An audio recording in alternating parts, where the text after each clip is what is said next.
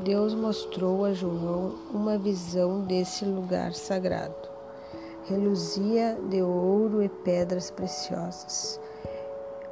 E o céu brilhava tanto que nem precisava de sol ou lua para iluminá-lo. Desse lugar, Deus disse: fluirá o rio da vida, e dele eu darei a, água da vida a todos que tiverem sede. Do outro lado do rio estará a árvore da vida, e as folhas da árvore serão a cura das nações. Vocês são meus filhos, e juntos, irmãos e irmãs, são minha família.